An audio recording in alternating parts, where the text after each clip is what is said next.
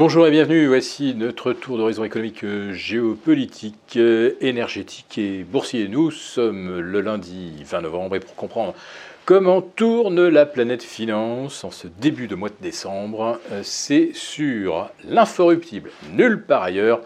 Et l'épisode du jour s'intitulera Le cauchemar de Michael Burry. Alors je vous disais, bienvenue pour ce début de mois de décembre, un mois de décembre boursier, bien sûr, puisque vendredi, c'était euh, la séance des trois sorcières, l'échéance du mois de novembre, un mois de novembre parfait. Parfait d'ailleurs comme le score de l'équipe de France de foot face à Gibraltar, 14-0. Eh bien le Nasdaq, lui, il a aligné 14 séances de hausse sur 20 au mois de novembre. C'est un ratio absolument astronomique, parce que par défaut, s'il y a eu 14 hausses sur 20, ça veut dire qu'il y a eu 6 baisses. Non, non, non. Il y en a eu juste deux. Deux petites baisses, quatre séances de consolidation quasiment à l'horizontale et au cours desquelles d'ailleurs on a fait souvent des nouveaux plus hauts. Bref, un mois de novembre en or massif. Eh bien, ce fut un mois de novembre en plomb pour Michael Burry, vous savez, euh, ce héros du Big Short contre les subprimes, un, visionnaire, un petit peu autiste, mais génial, qui avait identifié avant tout le monde la surévaluation euh, des tranches de prêts euh, hypothécaires subprime. Eh bien, en octobre, il avait également cru identifier une surévaluation des valeurs du Nasdaq.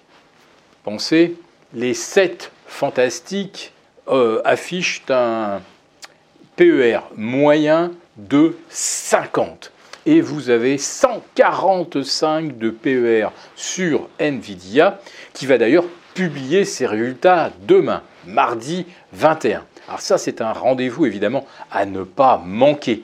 Est-ce qu'avec des résultats meilleurs que prévu, le PER de Nvidia va reculer de 145 à 120 seulement?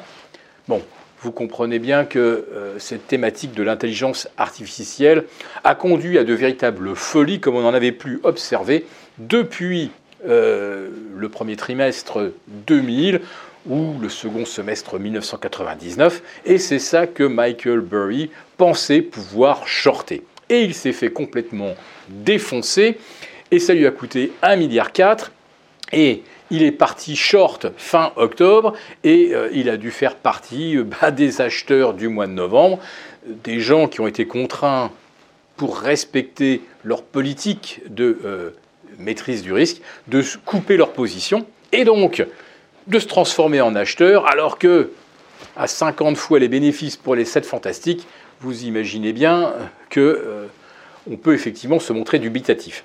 Euh, je veux parler de Nvidia, justement, au mois de novembre, pendant que le Nasdaq gagnait 12,5%, euh, Nvidia en a gagné, je crois, 35 ou 36. Donc, rendez-vous demain.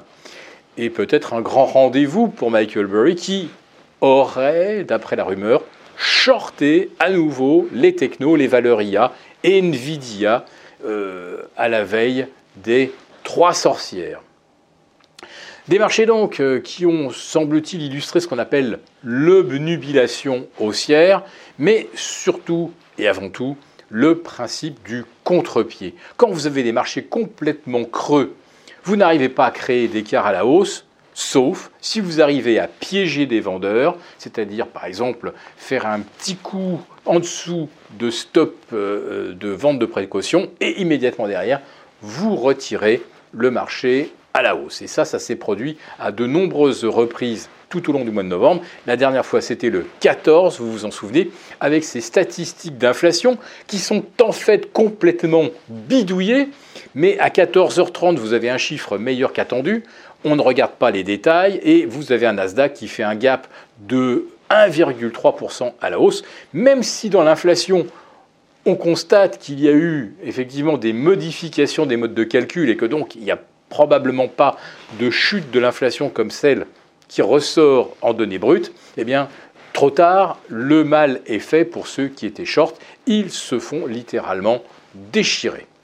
Alors le mois de novembre, ça a été également un, mois de cauchemar pour les détenteurs de contrats à terme sur le pétrole. Pétrole retombé vers 78,5 sur le Brent, 73 sur le WTI, c'est exactement les niveaux de support que nous avions anticipés déjà euh, au mois de septembre.